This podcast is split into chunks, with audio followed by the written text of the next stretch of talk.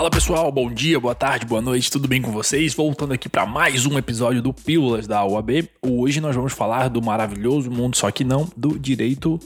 Qual que é mesmo? É tanto mundo maravilhoso que eu me esqueço. Ah, direito administrativo. Mentira, é bem legal, né? Um monte de questão facinho aí pra gente resolver, então bem, bem suave, né? A gente tá analisando ainda, estamos analisando o 11 unificado, tá bom? E vamos lá então, sem mais delongas. Uh, pessoal, antes de começar aqui né, o nosso, o nosso, as nossas questões, não esquece, tá? Se você ainda não segue o nosso perfil no Instagram, arroba pílulas da OAB, vai lá, dá um pause bem rapidinho, ou deixa em segundo plano, né? E segue a gente lá no perfil, dá essa força, dessa moral pra gente, beleza? E se você estiver ouvindo aí pelo, pelo Google Podcast, pelo Spotify, por qualquer outra coisa aí que você estiver ouvindo, também dá um seguir, segue a gente aí pra você se manter sempre atualizado e dar aquela moralzinha pra gente aqui no podcast, tá bom? A questão número um ela fala assim: ó, determinada entidade de formação profissional integrante dos chamados serviços sociais autônomos, também conhecidos como Sistema S, foi recentemente questionada sobre a realização de uma compra sem prévia licitação. Assinale a alternativa que indica a razão do questionamento. Vamos lá. Letra A. Tais entidades vinculadas aos chamados serviços sociais autônomos integram a administração pública. Epa, tá errado, tá, pessoal? Apesar de ter ali a criação prevista em lei, essas referidas entidades elas não integram a administração pública, beleza? A letra B. Tais entidades, apesar de não integrarem a administração pública, são dotadas de personalidade jurídica de direito público. Também está errada, tá? Os serviços sociais autônomos são entidades privadas dotadas, né, naturalmente, de personalidade jurídica de direito privado. Letra C. Tais entidades desempenham, por conceição, serviço público de interesse coletivo. Essa aqui uma galera deve ter acertado, deve ter assinalado, mas está errado, tá? Os serviços sociais autônomos eles têm por objeto, sim, uma atividade social, né? Uh, não lucrativa e usualmente direcionada ao aprendizado profissionalizante. Para, aí também é direcionado para a prestação de serviços assistenciais ou de utilidade pública, tá? Tendo como beneficiários determinados grupos sociais ou profissionais, tá bom? Então ali não, não é nada por concessão de serviço público de interesse coletivo, tá? Uh, letra D. Uh, tais entidades são custeadas em parte com contribuições compulsórias cobradas sobre a folha de salários. Aqui tá correta, tá? É porque como forma de incentivo, as contribuições que seriam destinadas à seguridade social são concentradas nestes serviços sociais, nos termos lá do artigo 240 da Constituição, que diz que ficam ressalvadas do disposto no artigo 195 as atuais contribuições compulsórias dos empregados sobre a folha de salários destinadas às entidades privadas de serviço social e de formação profissional vinculadas ao serviço, ao sistema, aliás, sindical, belezinha? Questão número 2 fala assim, ó. É, em um pregão, pres, é pregão, né? Não é prego, é pregão, hum, presidencial, é, presencial promovido pela União, foram abertas as propostas de preço constando-se Uh, constatando-se. Opa, essa tá difícil, né? Vou começar de novo aqui, tá? É, em um pregão presencial promovido pela União, foram abertas as propostas de preço, constatando-se que o licitante M ofereceu o preço de 10 mil reais o N o preço de 10.001 reais e o O ofertou 10.150 reais. Oh meu Deus, o P o preço de 10.500, o Q apresentou proposta de 10.999 e o R por fim ofereceu 12 mil reais, tá? Uh, diante das, das hipóteses sugeridas, assinale a afirmativa correta. Vamos lá. A letra A devem ser classificados para, para a fase de lances verbais O, P e Q que são os menores, né, os cinco menores, uma vez que ofereceram a proposta mais baixa e a proposta com preço até 10% superiores àquela. Então, a, mais baixa e 10% superior à que foi mais baixa, tá? Letra B. Para a fase de lances verbais, somente devem ser classificados os licitantes M, N, O e P, ou seja, os quatro menores, uma vez que ofereceram a proposta mais baixa e as três outras melhores propostas. Letra C. Todos os licitantes devem ser classificados para a próxima fase, uma vez que restringir a participação de algum deles significaria ofensa ao caráter competitivo da licitação. Letra D. A administração deve realizar média de todos os preços ofertados e poderão participar da fase seguinte os licitantes com propostas inferiores a esta média e aqueles que aceitarem reduzir o seu preço para essa análise. Vamos lá, perdão, para, respeitar seu, esse limite, tá?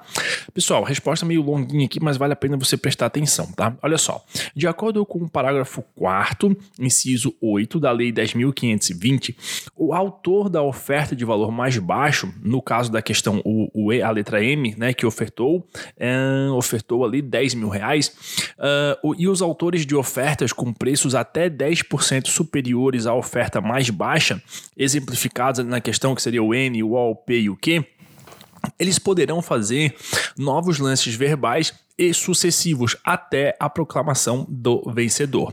Somente há oferecimento de novos lances verbais e sucessivos, uh, quaisquer que sejam os preços oferecidos pelos autores das melhores propostas, até o limite de 3. Tá? Isso está lá no artigo 4 inciso 9 da Lei 10.520. 10, uh, quando, né, então, o limite de 3, quando não houver pelo menos três ofertas nas condições definidas no inciso 8 do artigo 4 né, o que não foi o caso.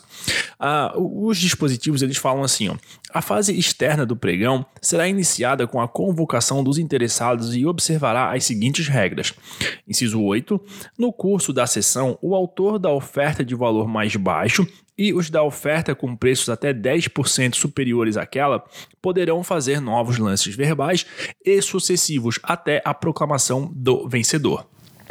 E o inciso 9 fala assim: ó, não havendo pelo menos três ofertas nas condições definidas no inciso anterior, poderão os autores das melhores propostas, até o máximo de três, oferecer novos lances verbais sucessivos, eh, verbais sucessivos, quaisquer que sejam os preços oferecidos, tá? Então, pessoal, naquele primeiro momento ali não tem um número definido, desde que seja com os preços superiores até 10% do mais barato, tá? Aí, se não tiver pelo menos três ofertas que sejam a mais barata e 3, uh, 10% mais caro, daí sim fica os lances verbais sucessivos, quaisquer que sejam os valores, tá? Então o gabarito é a letra A, beleza? A letra A dizia assim, ó, devem ser qualificados para a fase de lances verbais o licitante M, que ofereceu 10 mil, o mais barato, aí o N, que ofereceu 10.001, o O, que ofereceu 10.150, o P, que ofereceu 10.500 e o Q, que ofereceu uh, ah, 10.999, tá?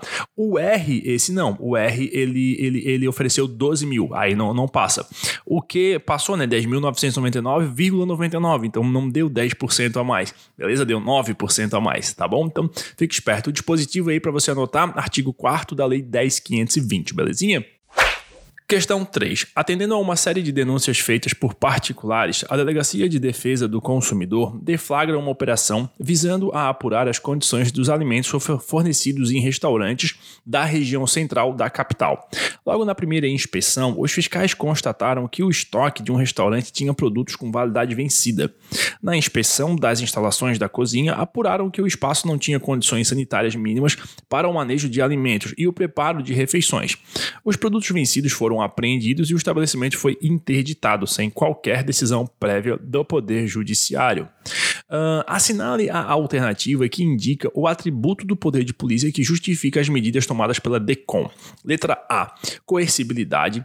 Letra C, inexigibilidade. Letra C, autoexecutoriedade. E letra D, discricionariedade, tá? Galera, o poder de polícia ele tem como características a discricionariedade, a autoexecutoriedade e a coercibilidade, tá? São características que você poderia confundir ali dentre as respostas, tá? A discricionariedade ele é o poder que a polícia administrativa tem de escolher, dentro dos limites legais, por critérios de conveniência e oportunidade, o ato que vai ser praticado. Tá? A autoexecutoriedade consiste na possibilidade que certos atos administrativos ensejam de imediata e direta execução pela própria administração, independentemente de ordem judicial. E a coercibilidade é o atributo pelo qual a administração impõe ao administrado as medidas adotadas sem necessidade de autorização judicial podendo até mesmo utilizar-se de força. Tá? A coercibilidade é a possibilidade de as medidas adotadas pela administração pública serem impostas coativamente aos administrados, inclusive mediante o emprego da força. Tá? Então, assim, pessoal, a nossa respostinha correta é a letra C, tá? A autoexecutoriedade. Pode executar, independente de ordem judicial ali, algumas, algumas decisões na hora ali, tá bom? Questão número 4 agora. Nos diz o seguinte, ó: Um empregado público de uma sociedade de economia mista ajuizou uma ação para garantir o recebimento de valores acima do teto remuneratório constitucional, que tem como limite máximo os subsídios pagos aos ministros do STF. Nesse caso, é correto afirmar que Letra A. O empregado tem direito a receber acima do teto, pois somente a administração pública direta está sujeita à referida limitação. Letra B. O empregado não tem direito a receber acima do teto, pois toda administração direta e indireta está sujeita à referida limitação. Letra C. O empregado tem direito a receber acima do teto, pois somente a administração pública direta e as autarquias estão sujeitas à referida limitação. E a letra D, por fim, diz que o empregado pode receber acima do teto caso a sociedade de economia mista não receba recursos de nenhum ente federativo para despesas de pessoal ou de custeio em geral, tá? Pessoal, mais uma respostinha longa aqui, mas vocês precisam entender, tá? O artigo 37 da Constituição, vocês têm que engolir ele para a prova de direito administrativo, tá? Ele diz assim, ó: a administração pública direta e indireta de qualquer dos poderes da União, dos estados, do Distrito Federal e dos municípios obedecerá aos princípios de legalidade, impessoalidade, moralidade, publicidade e eficiência e também ao seguinte, aí tem um monte de inciso. Aí, o inciso 11 fala assim, ó: a remuneração e o subsídio dos ocupantes de cargos, funções e empregos públicos da administração direta, direta, autárquica e fundacional dos membros de qualquer dos poderes da União, dos estados, do Distrito Federal e dos municípios, dos detentores de mandato eletivo, dos demais agentes políticos e proventos, pensões e outra espécie remuneratória, percebidos cumulativamente ou não, incluídas as vantagens pessoais ou de qualquer outra natureza, não poderão exceder o subsídio, subsídio mensal em espécie dos ministros do STF. Aí, o parágrafo 9 fala que o disposto no inciso 11, que é esse que a gente viu agora, aplica-se às empresas públicas e às sociedades de economias mistas as sua, e suas subsidiárias que receberem recursos da União, dos estados, do Distrito Federal ou dos municípios para pagamento de despesa de pessoal ou de custeio em geral. Então a resposta certa é a letra D. O empregado pode receber acima do teto caso a sociedade de economia mista não receba recursos de nenhum ente federativo para despesa de pessoal ou de custeio em geral, beleza? E agora, para fechar, a nossa última questão. A número 5 nos diz o seguinte: olha só, determinada construtora sagra-se vencedora numa licitação para a reforma do hall de acesso de uma autarquia estadual. O contrato foi assinado no dia 30 de abril, com duração de até 30 de outubro daquele mesmo ano.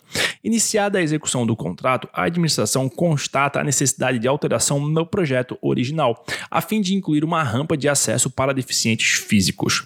É, com base na hipótese sugerida, assinale a afirmativa correta. Vamos lá.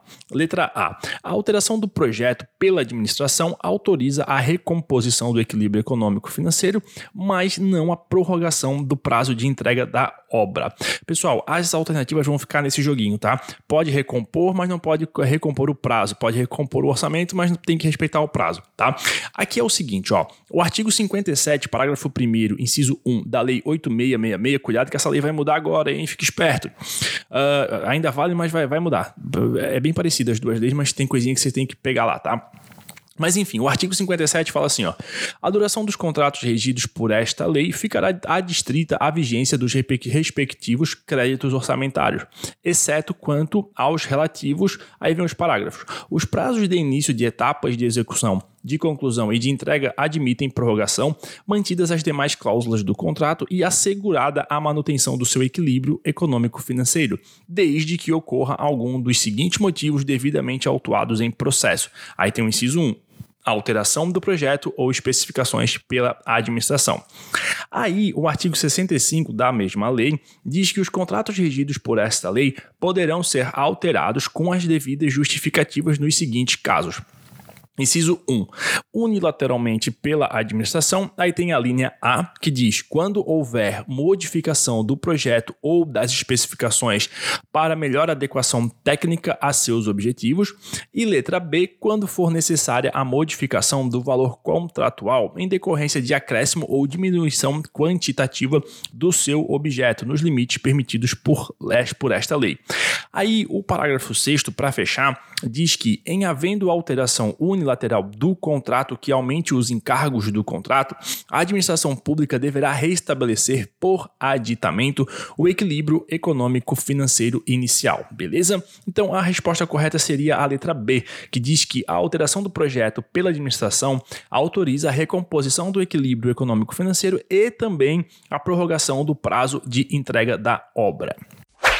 Pessoal, então por hoje era isso, tá? É, fica aqui o agradecimento para você que segue já a gente lá no Pílulas da OAB no Instagram e o seu agradecimento também por aquele apoio formuloso, né? Formoso no Pix, Pix, pílulas da OAB, arroba, arroba gmail.com, tá pessoal? Lá você ajuda a gente a manter aqui esse trabalhinho de pé, né? Você que ouviu até aqui, gostou, curtiu, pinga um caplezinho lá pra gente, 5, 2, 1, 10, o quanto você puder, pelo menos pra gente poder manter aqui os custos da produção de pé, pessoal, beleza? A gente conta muito, muito, muito com esse apoio para você, tá bom? Um grande abraço e até mais. Tchau, tchau.